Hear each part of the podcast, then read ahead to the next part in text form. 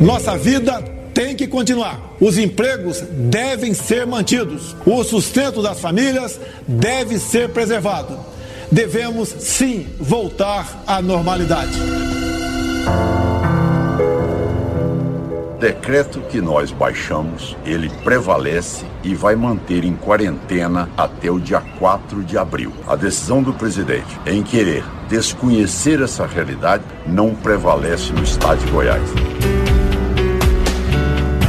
Algumas poucas autoridades estaduais e municipais devem abandonar o conceito de terra arrasada a proibição de transportes, o fechamento de comércio e o confinamento em massa. Eu vejo nesse sentido a grande colaboração da fala do presidente. Chamar a atenção de todos que é preciso pensar na economia. A maneira como nós vamos fazer isso será juntos. Posição do governo é o isolamento e o distanciamento social.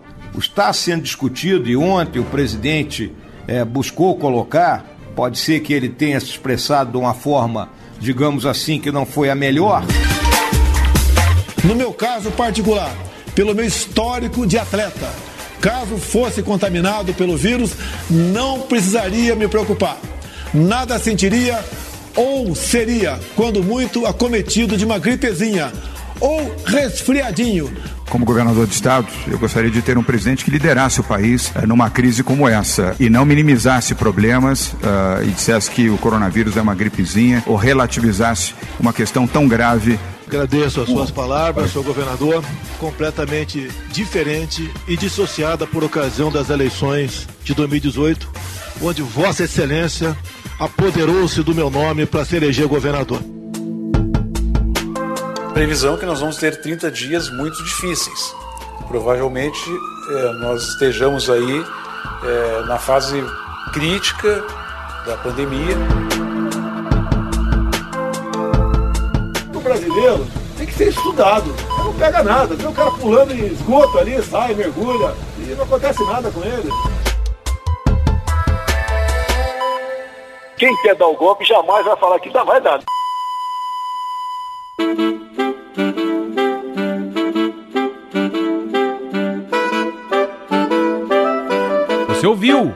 Como de costume, os principais assuntos da semana na voz daqueles que os protagonizaram. O contágio aumenta e o mundo se preocupa com a curva.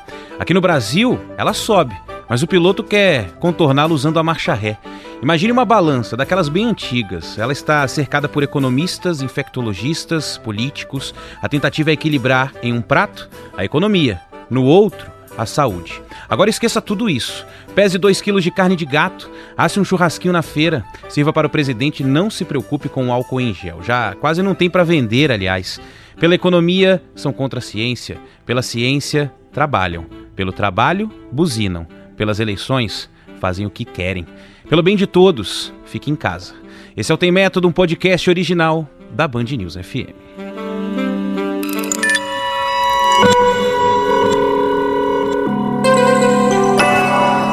Podcasts News FM. Tem método com Carlos Andreasa e Ivan Brandão. Fala Andreasa, meu parceiro, que semana, hein? Semana tão grande que pra gente teve nove dias, né, para soltar esse, esse novo episódio, mas em função aí do home office, da pandemia, questões estruturais, quero só dar um, um alô aqui para alguns ouvintes nossos, porque Impressionante, a gente não grava e a galera vem cobrar, né? Então o Mário Cárdia, a Carol Valenzuela, o Luiz Veras, nosso compadre João Pedro Melo, repórter da Band News lá em Brasília, ouvinte assíduo também. Estamos no ar, estamos aqui gravando. E aí, Andreasa? como diz aquele samba velho da Serrinha, a gente custa, mas vem, né, Ivan? Era quero aproveitar e lembrar o seguinte: como eu hoje e por longo tempo projeta-se farei home office, esta e outras edições deste maravilhoso podcast terão eventuais interrupções de latidos, criança ao fundo, ambiente de casa, mas acho que cria o, o, lugar do aconchego de que a gente precisa num momento como esse, não é mesmo, Ivan Brandão? Bom dia, boa tarde, Boa noite, como eu disse, a gente custa, mas vem. Hoje está o podcast Não falta, tem método, Ivan Brandão. Tem método. E a gente, no meio da pandemia, vai descobrindo os métodos também para levar esses episódios ao ar todas as semanas. Mas a gente não deixa os ouvintes sem, sem, nenhum, sem nenhum episódio. Andreas, eu queria começar falando do seguinte, né? Agora, está, é, hoje, segunda-feira, estamos gravando, e há cerca de uma hora mais ou menos, né, o parlamento húngaro concedeu poderes especiais ao presidente da Hungria, lá, né, o governo de Viktor Orbán, legislar por decreto, né?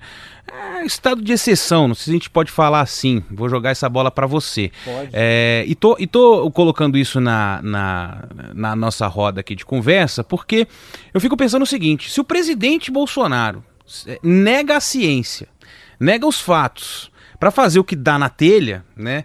É, eu fico me perguntando assim, ele pode fazer isso para tomar qualquer decisão? É, e aí eu faço essa ponte com o Orbán, quer dizer, a gente está longe ou perto né, de, uma, de uma situação como essa, né, de um estado em que um, estado policialesco, não sei, em que um presidente governa por meio de decretos, né? O Brasil está passando por um momento muito delicado, né, Andreasa? A gente está longe, Ivan, porque ao contrário do parlamento húngaro, o nosso ainda existe. O parlamento húngaro, ao longo dos últimos anos, foi de todo esvaziado, tomado, controlado pelo autoritário, pela autocracia do Orbán. É algo muito parecido com o que aconteceu na ditadura venezuelana, em que o parlamento foi aos poucos sendo cooptado, parlamentos paralelos, e aí, de fato, a, o recurso da medida de exceção que, camuflado de democracia, tem a chancela do Congresso, do Parlamento, do Legislativo, é, resulta em, em, medidas de exceção, em estados de sítio, estados de defesa, mas de fato é a caneta do presidente, do líder que manda, e o Parlamento trabalha para si, trabalha para ele, não tem é, mais independência. Então, aqui no Brasil, nós temos um parlamento independente, nós temos um parlamento que ainda é capaz, embora me pareça se mobilizar sempre tardiamente, ainda é capaz de dizer não. Então, eu prefiro separar essa análise, tenho falado sobre isso com grande frequência, como você sabe, esse assunto de estado de exceção em duas etapas. A segunda eu já tratei. Se o presidente lançar mão de algo assim, muito certamente será rechaçado pelo parlamento. Esse é um ponto. O ponto inicial é é Jair Bolsonaro capaz de lançar mão de uma medida como essa? Aí eu já mudo a, a, a resposta. Sim, eu acho que sim. Eu acho que ele seria capaz de fazer um movimento dessa natureza, aliás, contando com a negativa do parlamento, que geraria mais um ambiente de conflito do qual ele precisa para avançar as suas peças francamente golpista no sentido de uma autocracia. Então é preciso fazer essa distinção. Nós ainda temos separação de poderes, os poderes ainda reagem, mas isso não impede o presidente dos movimentos de ataque, de afronta que tem feito com grande frequência. Por exemplo, na origem disso tudo, em termos discursivos nesse momento, ele investe claramente numa oposição entre saúde pública e saúde econômica. Né? A saúde pública seria prevenção sanitária, isolamento social e saúde econômica, atividade econômica, o setor produtivo. Com isso, ele cria a oposição saúde pública sendo os governadores e, no caso, os poderes da República, os demais poderes, o Congresso e o Judiciário, o, parlamento, o Legislativo e o Judiciário, e do lado da saúde econômica, ele, Jair Bolsonaro, e não os empresários de elite estúpidos que estão no ouvido dele buzinando contra o isolamento social. Não ele usa essa oposição para se aproximar do povo, como aquela campanha que botou na rua e depois tirou, que falava de diarista, de motorista de aplicativo, do autônomo mesmo. Para os quase 40 milhões de trabalhadores autônomos, o Brasil não pode parar. Para os ambulantes, engenheiros, feirantes, arquitetos, pedreiros, advogados, professores particulares e prestadores de serviço em geral, o Brasil não pode parar.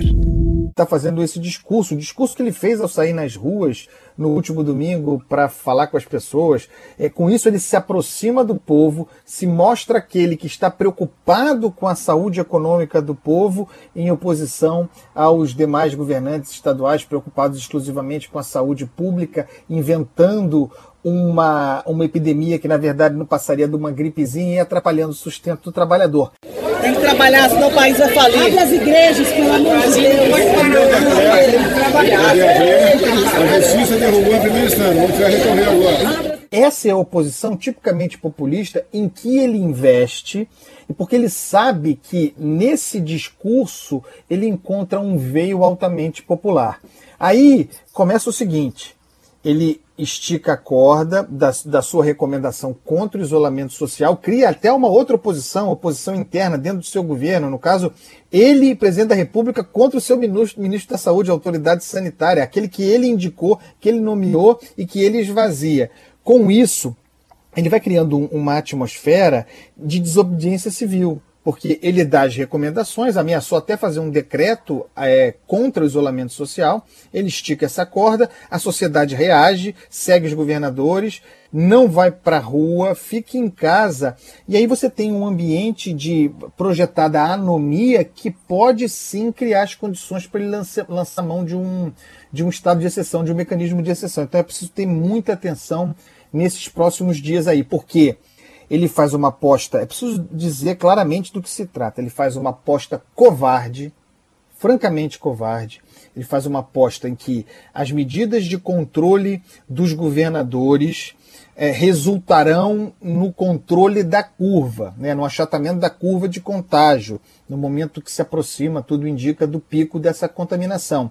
Com isso, ele ganha um argumento para chamar de histeria e dizer que aquilo que ele só atrapalhou e que deu certo, na verdade, é a chancela de que ele estava correto, de que ele estava preocupado com a economia e os governadores fazendo demagogia barata. O discurso que ele vem construindo é esse. Se, no entanto, Ivan, porque já há relatos, por exemplo, de saques, né, de pessoas sem sustento saqueando. Se a explosão do contágio, que tudo indica virar, demorar mais alguns dias e antes disso a depressão econômica é, se impuser, ele ganha força para avançar no seu discurso. Olha aí, eu avisei, o, tem leito disponível nos hospitais, nos hospitais de campanha, mas as pessoas não estão conseguindo trabalhar. Então ele vai criando uma condição em que ele ganha qualquer perspectiva, porque aí as pessoas vão para a rua, a bolha explode, há o caos social, o sistema de saúde quebra, não é capaz de atender e ele fica naquele ambiente de é, anomia, de crise, de conflito por todo lado, de caos social que interessa ao golpista, Ivan Brandão. Pois é, você comparou recentemente ao, ao jogo de pôquer, né? O Bolsonaro vai dando o all-in, né? Ou dando o blefe, eu não sei o que, que ele está fazendo, mas a impressão que fico é que a cada dia é, ele, ele, ele tem mais cacife para aumentar essa aposta. Então, sabe, jogou as fichas, depois jogou um maço de nota, tirou o relógio do as pulso, jogou. Nós, né? É, é, isso. Aí, aí, tira, aí tira o jogo de nota, tira o relógio, a chave do carro e vai jogando em cima da mesa porque a aposta não para de aumentar, não para de aumentar. E eu fico assim um pouco impressionado porque a gente tinha uma mania meio que de comparar o Bolsonaro a outros líderes, né? A gente falou aqui do Orbán é, no começo, mas a Donald Trump, por exemplo, ao populista de esquerda, presidente do México, Lopes Obrador. É, no caso do Lopes Obrador e do Trump, até eles mudaram o discurso, né? Uma coisa que, que é, bom, eu até imaginava, mas que, que surpreende de alguma forma, né? E aqui é, parece que há uma intenção em insistir no erro. É, é, é, é, muito, é muito esquisito a forma como isso se dá. E aí você falou do decreto decreto, né? Que ele. Ah, tive um insight aqui. Vamos fazer um decreto para mandar o povo trabalhar. É, é, é impressionante como isso reverbera mesmo, mesmo diante de uma, de, uma, de uma realidade em que isso não, não, não, não vai se configurar uma realidade, né? Por exemplo, o, o, o presidente, eu não sei se talvez isso, ele esteja desgostoso com isso, mas é, o nosso federalismo impede, por exemplo, que o, prefe, que o presidente se meta em assuntos de, de, transporte, de transporte, de saúde. Isso compete a governadores e prefeitos. Então, Ivan. assim, tem muita coisa que fica ali na espuma, né, Andreasa, mas que na prática não vai se configurar. Ele está muito confortável porque ele encontrou o discurso. Né? Enquanto, e a gente torce para que não aconteça, mas enquanto o pico do contágio não vem e o sistema não entra em colapso, uh, o discurso da histeria que ele faz contra as prevenções funciona. Tanto mais se dirigindo aos mais pobres, aos que precisam, os que não têm poupança, que não conseguem poupar, que precisam do giro diário, do trabalho autônomo. Esse discurso é muito influente por agora. Né? É, enquanto houver mais saques do que mortes entre os pobres, esse discurso dele será influente. É a aposta all-in que ele faz, por exemplo, contando há dúvidas a esse respeito, mas se estuda que o clima no Brasil é, mais quente é, retarde a força, atrapalhe a força do contágio. Ele aposta todas as fichas na tal cloroquina de é, viabilidade ainda suspeita. Então ele vai fazendo uma série de jogos, colocando uma série de peças, mas na verdade contando que contando com que o trabalho dos governadores funcione. Então, é, muita atenção do nosso ouvinte nesse momento. Por quê? Ouvinte, por que a gente está em casa, quem pode em casa nesse momento? Não é exclusivamente para preservar a nossa saúde, você ouvinte que tem físico de atleta, é, que não está no grupo de risco, tudo, tudo mais. Não. Nós estamos em casa para evitar que nós, mesmo que assintomáticos, passemos a doença adiante para quem pode precisar, aí sim, do hospital, para quem possa precisar de cuidado intensivo. É justamente porque nós estamos nos preparando, preparando os leitos, fazendo hospitais de campanha que sejam suficientes ou minimizem as necessidades quando o pico do contágio, tenha a intensidade que tiver, venha. É para isso que nós estamos em casa. Nós não vamos ficar em casa durante três, quatro meses, como a propaganda é, bolsonarista tenta vender. Não é isso. E nós não podemos prescindir, nem eu, nem Ivan Brandão, nem a maioria dos que nos escutam, do, do trabalho, da vida econômica. Os nossos empregos estão na reta, porque nós estamos inseridos no setor produtivo. Ao contrário do senhor presidente da República, por exemplo, que, salvo uh, um processo de impeachment, que também nesse momento já falei na semana passada, pelo amor de Deus, não é hora de falar sobre isso a não ser que o senhor presidente caia, ele vai ter lá, independentemente do giro da economia, pingando todo mês o seu salário estável na conta. Nós estamos preocupados com a situação da economia, mas por que investir nessa oposição entre saúde pública e saúde econômica? Eu, eu volto a esse ponto. São preocupações importantes simultâneas que precisam de aplicação aí sim em etapas diferentes. Nós precisamos conter o risco de contaminação total no pico do contágio para que o SUS não quebre, para que não falte leito, porque para o presidente da República não falta leito. Ele vai ter o melhor tratamento possível, mas para nós, para quem não tem plano de saúde. Não, pra até para quem tem plano. SUS, até para quem tem é, plano, não vai assim, ter. Claramente, em final de abril, nosso sistema entra em colapso. O que é um colapso? Às vezes as pessoas confundem colapso com sistemas caóticos, sistemas críticos, aonde você vê aquelas cenas, pessoas nas macas. O colapso é quando você pode ter o dinheiro, você pode ter o plano de saúde, você pode ter a ordem judicial, mas simplesmente não há o sistema para você entrar.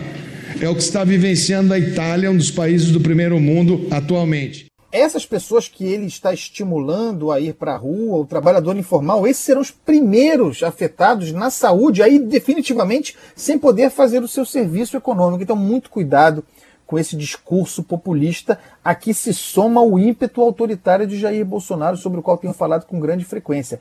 É alguém que deveria estar liderando, coordenando um processo nacional de enfrentamento de uma epidemia, algo sem precedentes. Nós vamos remontar, mesmo assim com diferenças, a, a, gripe, a gripe espanhola, começo do século XX, chegou aqui no Brasil mais ou menos em 1917, 1918, matou o presidente da República eleito Rodrigues Alves, não nos esqueçamos, Rodrigues Alves que negligenciava da gravidade da situação. É, então, é preciso um líder sereno, que não faça oposição permanentemente, que não gere conflito. Veja, Ivan Brandão, a situação do ministro Luiz Henrique Mandetta. Eu é, definitivamente não acho que seja um, um, comandante brilhante, mas é o que mais nós, é o que melhor nós temos hoje em termos de estadista no Brasil. Então, esse é o sujeito que reconhecidamente passa no ambiente do governo Bolsonaro uma mensagem de segurança, e é esse sujeito que o presidente da República está bombardeando e dinamitando. Nós estamos aqui hoje discutindo, e não poderia ser assim, se o ministro da Saúde, que faz um bom trabalho, fica ou não no cargo, diante da campanha que o presidente da República faz para desacreditá-lo. No sábado, o ministro da Saúde foi à rede nacional, como deve ir hoje, bater na tecla do isolamento social, da importância do isolamento social. No dia seguinte, o presidente vai à rua, vai falar com as pessoas, contrariando a indicação técnica do seu ministro. Este sujeito está à altura de liderar o processo? Me digam se esse sujeito não é alguém que está investindo no, deliberadamente no caos social, na anomia. Para quê? Vejam o caso do Orbán. Ah, aí volta, Andreasa, discurso circular. Mas o nosso parlamento não é como o húngaro que está na mão dele, nosso parlamento tem autonomia. Não importa. Imagine o uso conflituoso de uma negativa do parlamento a um pedido de decreto de, de exceção pelo presidente da República. Imagine convocação de manifestação nas ruas esses grupos bolsonaristas levando pessoas às ruas, estimulando pessoas às ruas nesse momento.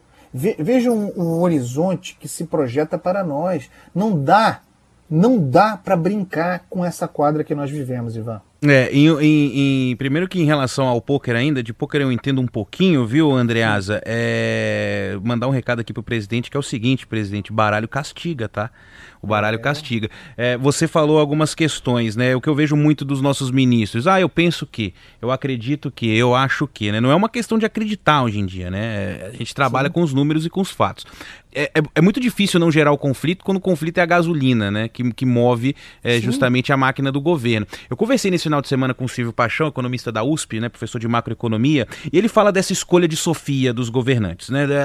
Saúde ou, ou, ou economia. Todos os modelos econométricos ou macroeconômicos que nós temos, eles levam em consideração sempre uma economia em condições normais de temperatura e pressão, trabalha sempre com um organismo com uma determinada característica de saúde. Neste momento, o organismo está hibernando. E na hora que ele hiberna, uma parte do organismo dele tem que funcionar, porque senão ele morre, tem que respirar pelo menos, né? e uma outra parte está em descanso para na hora que voltar a primavera ele possa funcionar novamente de, da maneira mais adequada possível. E, e, aí ele é, são, tem dois, dois fatos interessantes aqui. O primeiro é um dado do Banco Central que diz que quanto maior, é, quanto mais políticas de contenção do vírus, é, menos casos você tem, maior é a recessão. Aí você falou da gripe espanhola. Tem um estudo de economistas do Fed, do MIT, foi, foi publicado essa semana, que diz o seguinte: na gripe espanhola, as cidades que adotaram medidas mais contundentes de, de isolamento, de, de, de, quarentena, elas realmente tiveram uma queda muito grande na atividade econômica, mas se recuperaram mais rápido. Então essa escolha de Sofia é, é meio, é meio esquisita. Por isso que eu imaginei isso na abertura do, do podcast, né? Todo mundo ali em volta do, do, da balança falando, meu Deus, como é que essa, como é que essa desgraça aqui vai, vai, vai se resolver? Viabilizar que os empregos não sejam perdidos e permitir que as pessoas possam ter um mínimo de capacidade de sobrevivência. Quanto que custa isso? Se custar um trilhão de reais ou um trilhão e meio de reais de dinheiros, é preferível para você garantir que esse organismo vai estar vivo. Porque senão nós vamos levar décadas para se recuperar. Mas falando do Mandetta, duas coisas são certas nesse futuro incerto, né? Segundo o ministro. Primeiro, vai ter um colapso agora em abril no sistema de saúde e que daqui a algumas semanas esses que estavam buzinando aí na rua estarão em casa também. Mas ele fala uma. uma, uma, uma tem uma, uma aspa dele que eu acho interessante e queria que você comentasse. Ele fala assim: o governo terá que repensar a questão social. É, e eu, não, eu realmente olhando para o governo hoje, eu não consigo vislumbrar isso. Mas ah, vai ser uma necessidade, uma necessidade que eu acho que é inexorável, né? É, porque ninguém sabe como a gente vai sair dessa crise. Isso. Tem um ministro que sumiu né, nessa crise, que é o ministro da Economia, Paulo Guedes. Está em isolamento social, ele compõe um grupo de risco. Mas eu já falei aqui nesse podcast e retomo essa discussão. Eu me filio entre aqueles que gostaria de ver aplicado o programa de reformas liberais defendido pelo Paulo Guedes. Né? Houve a reforma previdenciária, um milagre, nem é milagre, porque já estava já estava comprada pelo parlamento desde o governo Temer, dependeu muito pouco do governo Bolsonaro, se não é, pelo, pelo projeto em si, mas o trâmite político para sua aprovação. Tem as outras reformas de que tanto tratamos aqui naqueles tempos românticos, né? Os tempos em que a gente discutia reforma. Meu Deus, que saudade! É, a reforma administrativa, a reforma tributária. O ministério do Paulo Guedes, é, com técnicos de reconhecida competência, foi montado para uma agenda, para um programa de austeridade fiscal, de controle de gastos, de diminuição do Estado. Liberalismo, escola de Chicago, tudo mais. Muita gente diz que, inclusive, antes mesmo da Covid-19 já era uma agenda ultrapassada. Não é a minha área de conhecimento. De toda maneira, o ministério foi composto para isso, dessa forma, com essa natureza. Tudo aquilo acabou. Esse tempo acabou. Essa agenda foi para o brejo. Eu acho até difícil que ela possa voltar a estar na ordem do dia, se não em delírio, nos próximos anos de governo Bolsonaro que será um, um, período de reconstrução do país, inclusive reconstrução econômica. É a hora que os keynesianos gritam. Né? É, o governo vai precisar induzir artificialmente a economia. Aliás, já está fazendo. Né? Medidas de ânimo financeiro, de injeção de recursos, insisto, artificialmente, para que empresas se mantenham e que, portanto, empregos sejam perdidos no menor volume possível. E aí a questão é: e, e, não é, e não é julgar o indivíduo objetivamente, é fato da realidade. Será que o Paulo Guedes e o ministério que ele criou para aquele fim específico de austeridade é capaz de dar conta dessa nova etapa em que, a rigor, a responsabilidade fiscal fica em segundo plano, em que, em que há um estado de calamidade vigendo, em que se pode é, gastar para além da conta na questão da saúde, que também tem uma dimensão, dimensão econômica, eu tenho dúvidas sinceras, tendo a dizer que não. Acho que o Ministério da Economia do Paulo Guedes precisaria se reinventar num nível que não alcança. E, e, com isso aqui, Ivan, eu não estou fazendo uma crítica. As pessoas são o que são. Eu sou Carlos Andreasa.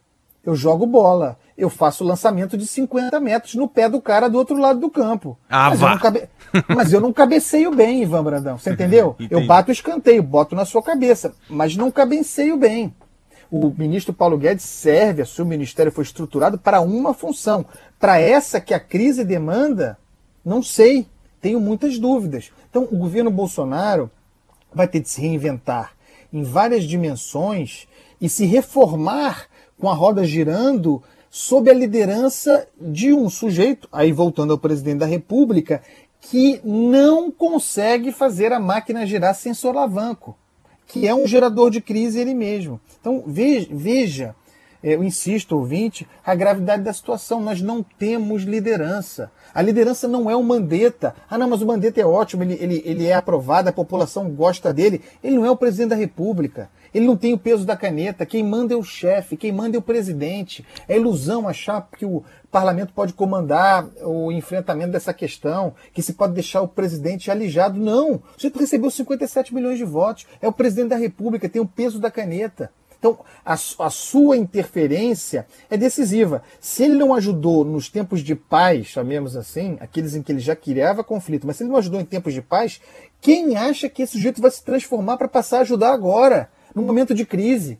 Quando mais normal, como nós vemos, é ele gerar crises na crise. É ele gerar crises com o seu ministro da Saúde, na crise. É ele criar crises com os governadores, na crise. E por aí vai. Não, é. e, e, teorias da conspiração, né, que continuam é, surgindo. É, não nos esqueçamos, ele está no ar, disse que tinha provas, a, a, pandemia já estava entre nós, eu vou falar disso todo dia, que havia provas, que ele tinha provas de fraude no processo eleitoral de 2018, botou a justiça eleitoral em xeque, nunca apresentou as, as provas. É esse é o, é, o, é o presidente que nós temos, aquele cujo filho autorizado para ele fez aquele ataque à China.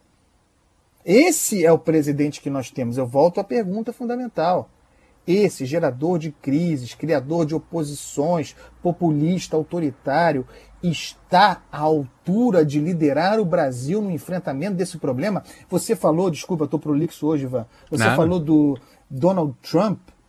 O Trump tem uma eleição esse ano. Né? Ele está orientando os seus passos olhando para o final do ano 2020, se eleição houver né, porque está tudo incerto.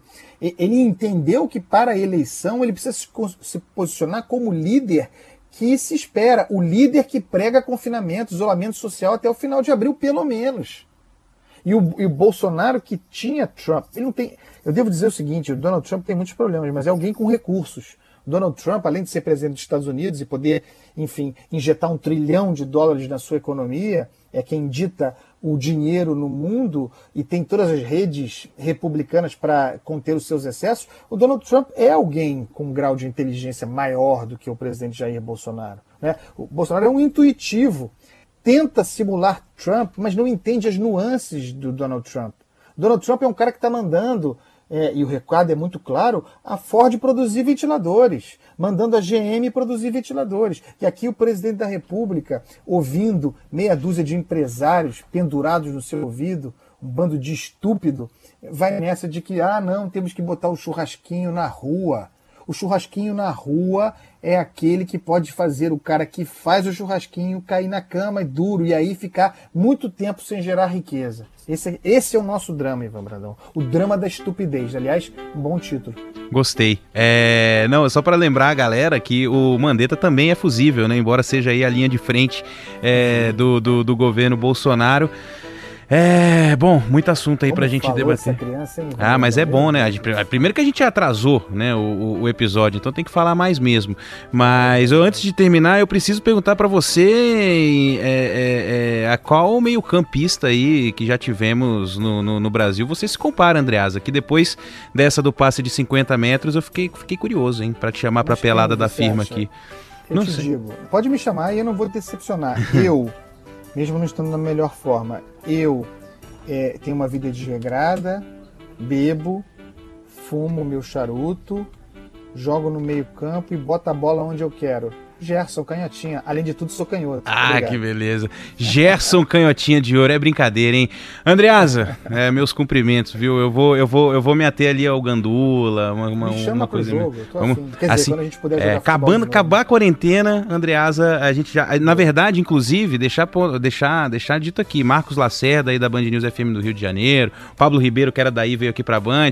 A gente vai montar uma, uma, uma, uma grande comitiva do Rio de Janeiro para vir a São Paulo jogar jogar essa pelada assim tão longo, essa quarentena é, acabe. Andreasa, beijão pra você, meu querido. Sexta-feira tem mais. Beijo, irmão. Demorou, mas veio, né? E a gente veio quente. Ha! Beijo. Valeu.